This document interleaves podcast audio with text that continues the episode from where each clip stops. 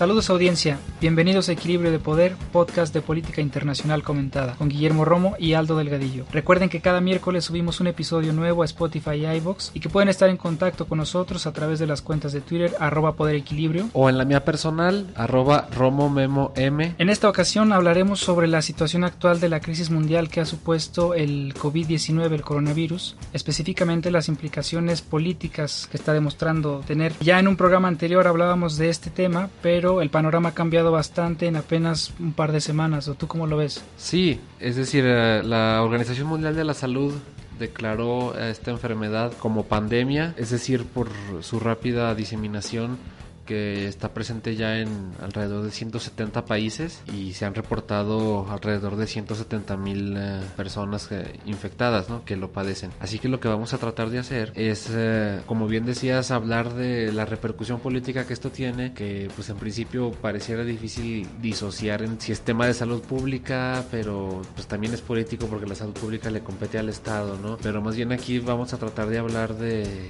las respuestas que han tenido los gobiernos, su cooperación, el rol de los organismos internacionales, para tratar de ofrecer un punto de vista distinto al que se predomina hoy en medios de comunicación, que es más desde el, desde lado, que lo ven más desde el lado epidemiológico, de salud pública, ¿no?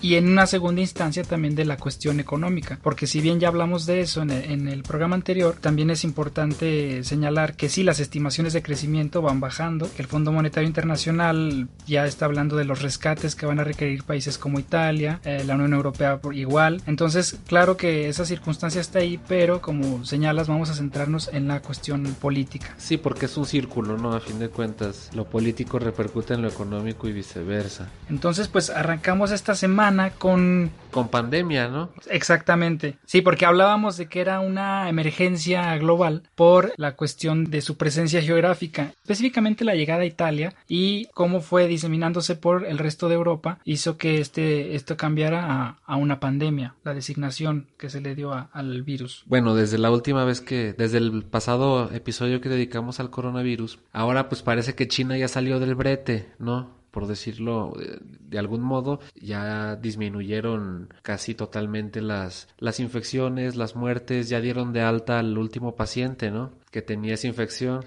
Sí, se habla de hecho de que el epicentro ahora se encuentra en, en Europa, después de estar en se encuentra en Europa, varias semanas. Eh, en, Italia sobre todo, ¿no? Que contabiliza em, más de casi 30 mil casos, 27, 28 mil casos, que son muchísimos comparados con los de sus países vecinos como Francia o España, que están por, por ahí de 7, 9. Aunque también van en aumento, pero no hay punto de comparación. Ajá, exacto, es que también es, es curioso analizar, sería interesante saber por qué en Italia es más...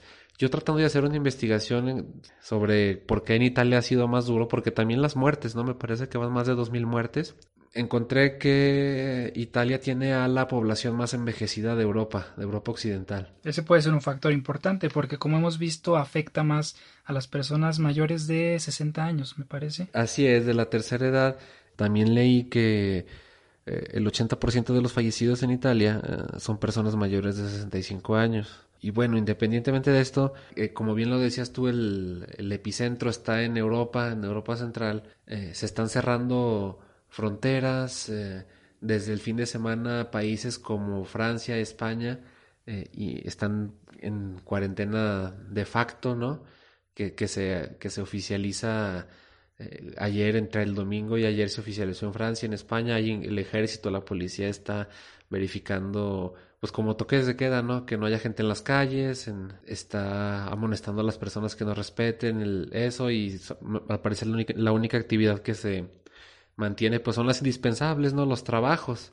Sobre todo aquellos que no pueden realizarse de, manera virtual. Remota, sí. Sí, y ese es el principal reto yo creo que debemos de considerar si analizamos la crisis desde el punto de vista político, porque si se estanca la economía, pues, se paraliza, se paralizan los trabajos, los comercios, obviamente pues se dejan de pagar las nóminas, se dejan de pagar créditos, se estanca la producción. Sí, es un frenón en seco de, de todos los sectores. Así es, entonces, en el peor de los escenarios, claro, escasez de medicamentos, escasez de bienes y servicios de primera necesidad y obviamente descontento social y por consiguiente cambios de gobierno, ¿no? O sea, los, los, los, gobiernos en turno eh, naturalmente que perderían toda legitimidad. Y en países como Italia, donde es como es parlamentario el, el, el sistema de gobierno, el primer ministro es el, electo por... Por un parlamento. Ajá, por un parlamento. Esto es puede ir, y venir primeros ministros en lo que dure la crisis, ¿no? Es una situación política más delicada que países que tienen un sistema presidencialista como Francia o Estados Unidos, que pues cada que hay elecciones, aunque Estados Unidos, eh, bueno, ya lo hablaremos más adelante, pues año electoral, ¿no? Y, y, según lo, como lo maneja el presidente Trump, se va a ver... Eh, beneficiado o afectado por estas circunstancias. Sí, sí, sí. Y eh, pues bueno, el presidente Trump es el que llegando al poder en 2016, echó para atrás el Obamacare, que era este programa de seguridad social para trabajadores que buscaba dar eh, eh, servicios de salud eh, subsidiados, accesibles para todos, para el trabajador promedio, en un país donde está privatizada el sector salud y es... es muy caro tener acceso a estos servicios. Es muy caro, exacto, y pues queda fuera del alcance del trabajador.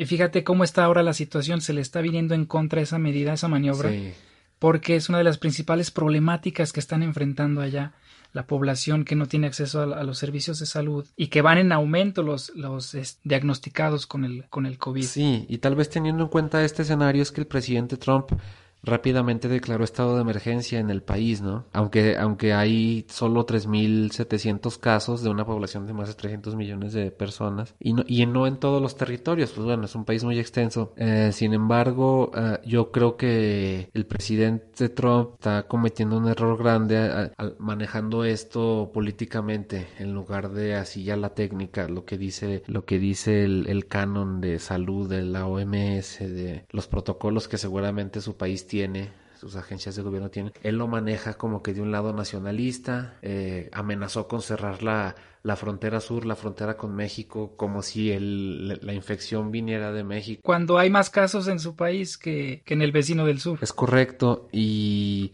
o sea, es un manejo político que puede costar caro a la, a si es que la, la, enfermedad, la diseminación de la enfermedad alcanza verdaderos niveles de alarma en Estados Unidos, ¿no? Y es que, mire, Trump está acostumbrado a, llevar su política de esta manera. Parece que tiene un manual, ¿no? Y manejarlo todo como, un, como el showman que él es.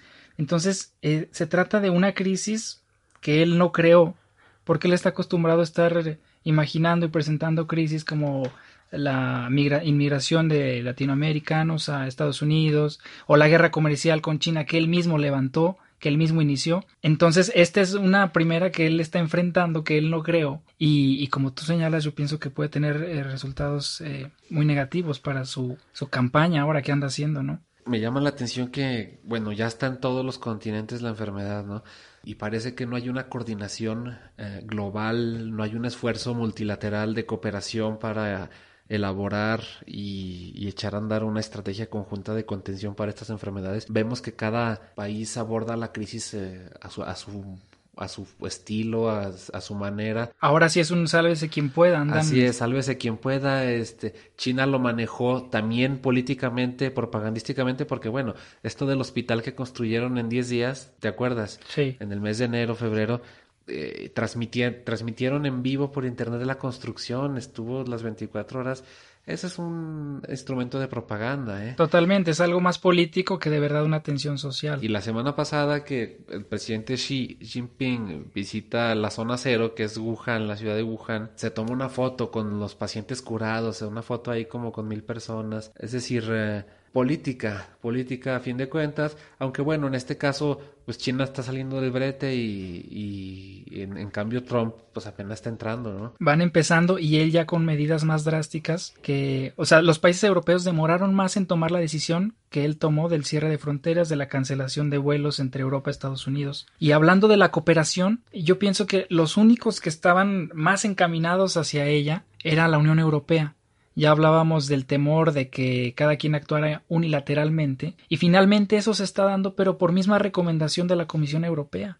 Desde Bruselas ya se emitió esta cuestión de sugerir eh, que los estados sí comiencen a restringir, a levantar las fronteras y a eliminar temporalmente el espacio Schengen. Aunque tardaron, ¿no te parece? Sí, yo pienso que tomó demasiado tiempo, o sea, se esperaron a que estallara la crisis, te fijaste hasta Francia y España, porque cuando ya esto venía en aumento desde Italia y y desde ese entonces aún se resistían al manejo de la crisis de esta forma. Esperaron a que colapsara, que estuviera colapsado el sistema de salud italiano. Pero te fíjate, bueno, es que estábamos con China a pesar de la crisis, fíjate, siguen las tensiones entre los dos superpoderes, China y Estados Unidos. Porque bueno, antes de que el virus llegara a América, eh, el presidente Trump criticó que China, eh, desde diciembre, los primeros días de enero, eh, trató de, ocultar la crisis, la epidemia, esta diseminación del virus, de manera que murieron los primeros doctores que lo, que lo identificaron y que trataron de llamar la atención sobre esto, ¿no? Y ahora que China emerge ya como que dio de alta a su último, a su último paciente y que empieza a reanudarse la actividad económica, el vocero del ministro de Exteriores chino dice públicamente que ellos tienen razones para sospechar que el virus fue introducido por el ejército estadounidense en la ciudad de Wuhan. Es decir, yo, yo no creo en teorías de la conspiración ni nada de eso, pero aquí ya lo dice uno, un alto oficial del gobierno, ¿no? Sí, o sea, y más allá de creer que sea o no posible, las implicaciones políticas que estas declaraciones tienen es lo que nos debe llamar la atención. Es un golpeteo, eh, el golpeteo se mantiene por encima de todo, ¿no? Y además, eh, bueno, el primer país que ha superado la crisis, China, yo creo que se emerge ahorita como un líder, ¿no? ¿No te parece que adquiere un cierto, de cierto modo, un liderato eh, moral, por lo menos en, este sentido, en el mundo? O sea, aquí ya le va ganando Estados Unidos. E incluso incursiona ya Pekín de manera unilateral en la cooperación. Eh, recordarás que también en días pasados envió una delegación de médicos chinos a Italia a tratar a pacientes médicos chinos y equipo, equipo médico porque las personas ya con enfermedades respiratorias muy avanzadas necesitan respiradores, ¿no? Y ese es uno de los problemas que ha tenido el sistema de salud en Italia y, y bueno, eso es este, está ejerciendo su, es un, que es, es, es un poder blando y las tensiones siguen y como bien apuntaste hace rato, todas iniciadas por Trump. Ahora que el presidente declara eh, estado de emergencia nacional y prohíbe el ingreso de vuelos y, ciudadanos europeos a Estados Unidos. Eh, es decir, caray, es que han sido con China, pues bueno, pero con Europa han sido aliados desde, desde siempre, históricamente, en las guerras mundiales, aliados económicos, ahorita promotores del libre comercio. Y, y ahora con esta, esta medida me parece abrupta, pues que no es lo mismo que lo diga El Salvador, una economía pequeña, un país este que no está tan insertado en el comercio global ni en los flujos de personas como ahorita que lo hace eh, eh, Estados Unidos y yo creo que eso daña eh, daña la relación política entre la Unión Europea y, y Estados Unidos ya pasada la crisis quién sabe en qué términos, en qué términos estén. Ahora venimos de un escenario en que las relaciones eh, entre Estados Unidos y Unión Europea no eran las mejores, independientemente de este asunto del COVID. Ya había ahí, por ejemplo, una estrella floja por las cuestiones de la OTAN, las cuestiones, no sé si recuerdas, del financiamiento que Trump viene exigiendo, que él está poniendo más a este organismo. También estaba esta otra cuestión de la tasa Google, una, un impuesto que estaban promoviendo en la Unión Europea que pues Trump decía esto va dirigido aunque no lo parezca así a simple vista pues a las grandes empresas estadounidenses para que eh, pues pagaran impuestos aquellas que, que son virtuales empresas tecnológicas sí que están ubicadas en Europa bueno muchas de ellas. Entonces había ya unas unas tensiones ahí precedentes y además pues todo esto lo podemos enmarcar en esa retórica eh, que busca en estos momentos en específico pues hacer una campaña, ¿no? Si nos ponemos a pensar un poco en retrospectiva, ah, la, esta, crisis del COVID-19 ocurre en un momento muy eh, delicado de la política global, un momento donde, eh, donde los liderazgos nacionales em, de, son, son de corte populista, nacionalista, aislado, con un desdén hacia la política exterior, hacia la cooperación internacional, eh, atacando el libre comercio, la cooperación, como tú decías, Trump atacando a la OTAN, eh, desdeñando estos encuentros eh, multilaterales, los tratados comerciales, el Reino Unido, pues qué te digo, ¿no? Ya de, de, espaldas a Europa. entonces, en América Latina, pues la principal economía, Brasil, con su presidente este eh, Bolsonaro que también eh, de, un populismo de derecha que también rechaza esto que, ve con desconfianza todo el multilateralismo la cooperación. Y en México que bueno el presidente López Obrador ha manejado una política exterior eh, un poco aislada, ¿no? Es decir, ha, recibido ciertos mandatarios, ¿no? El de España, el de Colombia estuvo, pero él, él, no, él no ha realizado visitas de Estado, no ha acudido a, a estas cumbres que, del G20, del, ni mucho menos de la Asamblea General de las Naciones Unidas. Entonces, esta crisis ocurre en un mal momento para la cooperación internacional, para la globalización en general, ¿no te parece? Sí, yo pienso que una situación de estas, pues nunca hay un momento apropiado para, para recibirlas, pero precisamente la coyuntura global que estábamos eh, atravesando ya desde hace un par de años, pues era todavía más negativa para esta circunstancia, porque fíjate, ahorita lo comentabas, la cuestión de Inglaterra, el Reino Unido y la Unión Europea están en el proceso de divorcio, en el proceso de actuar cada quien por su lado, y de pronto se viene una crisis de este tipo, pues es más difícil esa comunicación, se está haciendo el esfuerzo por cortar esos lazos de comunicación, de respuesta a cualquier eh, crisis o problema y, pues se les viene de, cara toda esta situación. Entonces, pues yo pienso que hay, hay varias, en todas las regiones del mundo, podemos hablar también de América Latina, cómo ha impactado la respuesta a, la crisis en, en, la, en, la, forma política. Por ejemplo, en, en el caso de Colombia, Venezuela, que se recrudecieron las relaciones entre ambos países porque también se cerró la frontera. Eh, Duque, ¿sí? Eh, no sé si revisaste que decretó el cierre de frontera con Venezuela y pues esto fue muy mal recibido de una Venezuela ya extenuada y sumida en una crisis pues que se prolonga ya por mucho tiempo. Sí, eh, cuesta creer por qué no ha habido algún líder mundial que convoque de urgencia a una cumbre, ya si no global, al menos regional, para enfrentar de manera coordinada esto y evitar eh, mayores contagios y, consecuencias económicas, ¿no? Un, G20, un G7. Mm. De hecho, acaba de haber una reunión de G7, pero a pesar de que hay pronunciamiento de hacer frente a la crisis, eh, pues no hay medidas claras aún que se traduzcan de verdad en esa voluntad política. Ajá, no hay planes de acción, es, es, lo que me parece complicado y ahorita Hoy en la tarde veo un comunicado del un mensaje que da el presidente de Francia, Emmanuel Macron, eh, anunciando medidas y cierres de fronteras, eh, pero sin embargo no hay esto unidad, ¿no? Que él se reúna con otros presidentes.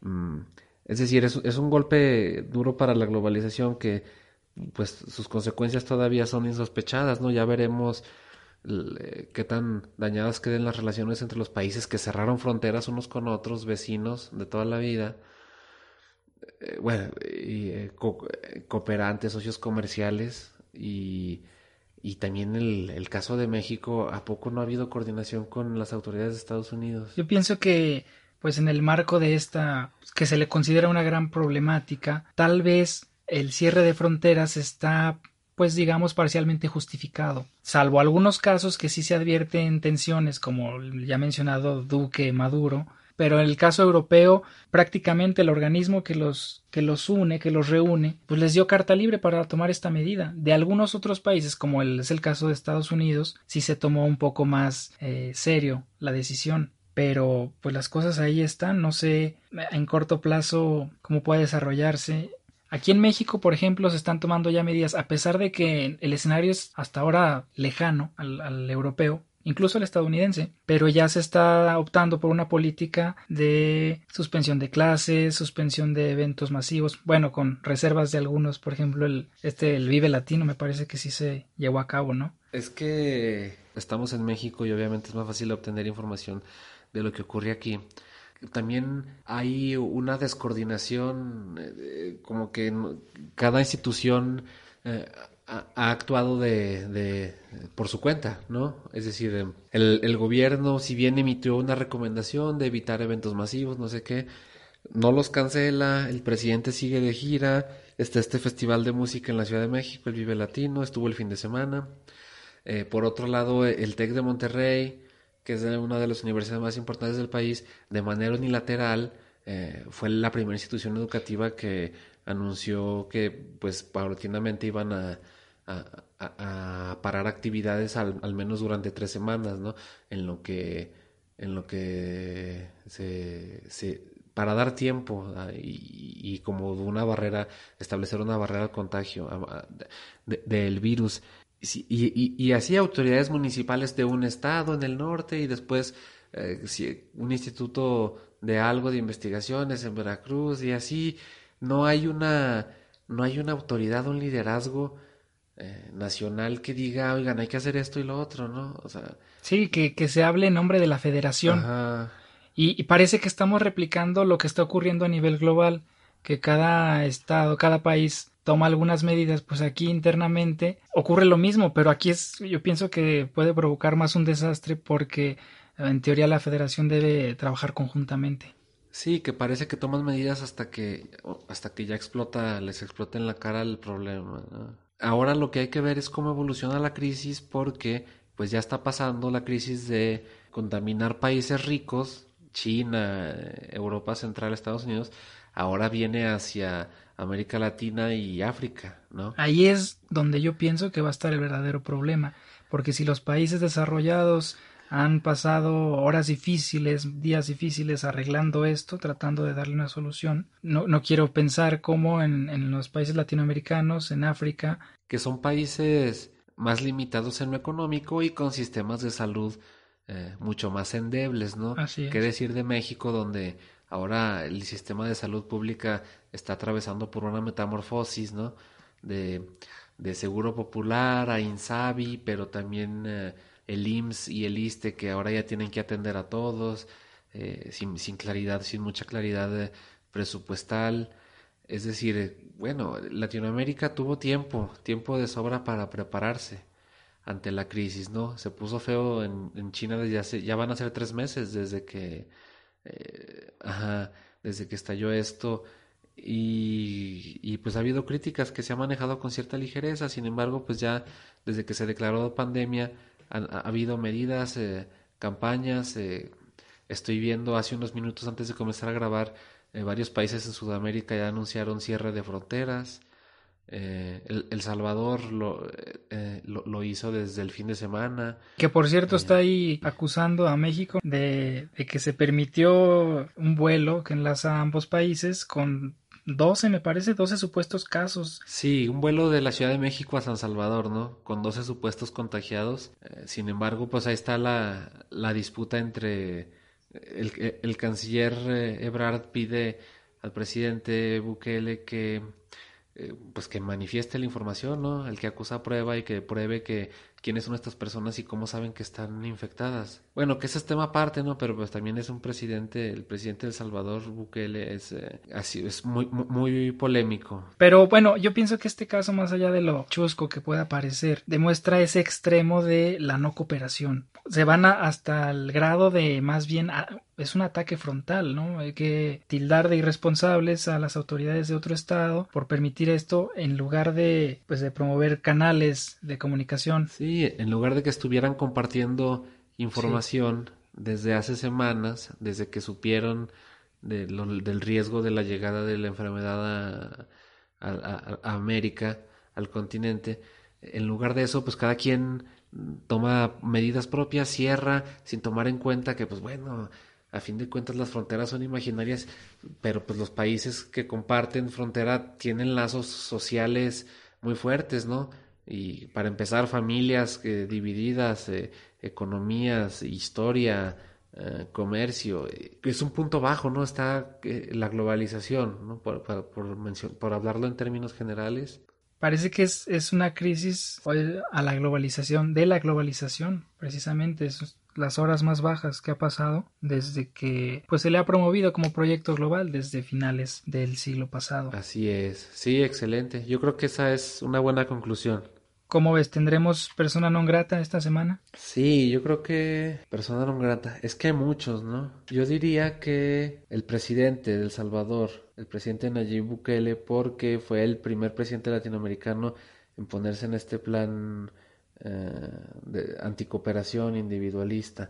Yo sé que, yo sé que en estos momentos, obviamente, el, país, eh, como entendido como un estado que busca un Estado nacional que no busca más que su supervivencia. Sin embargo, países y sobre todo cuando son tan pequeños necesitan de ayuda y cooperación para sostenerse, ¿no? Claro, para salir adelante. Pues yo diría que persona non grata de la semana se me ocurre el presidente mexicano. ¿Ah, sí? Por la respuesta tan tibia, que hasta ahora lo es. Hasta ahora no ha habido pronunciamientos serios, incluso hasta un poco contradecir las medidas de, de salud que se están promoviendo. Con sus actividades del fin de semana pasado, ¿no? Exactamente, por no, pues no poner ni el ejemplo. Contradiciendo a sus funcionarios que cada diariamente dando una conferencia de prensa para mantenernos al tanto. Se nos está dando la idea de evitar asistir a reuniones masivas y él está creando estas reuniones en, las giras. Entonces, pues bueno, me parece totalmente contraproducente. Claro,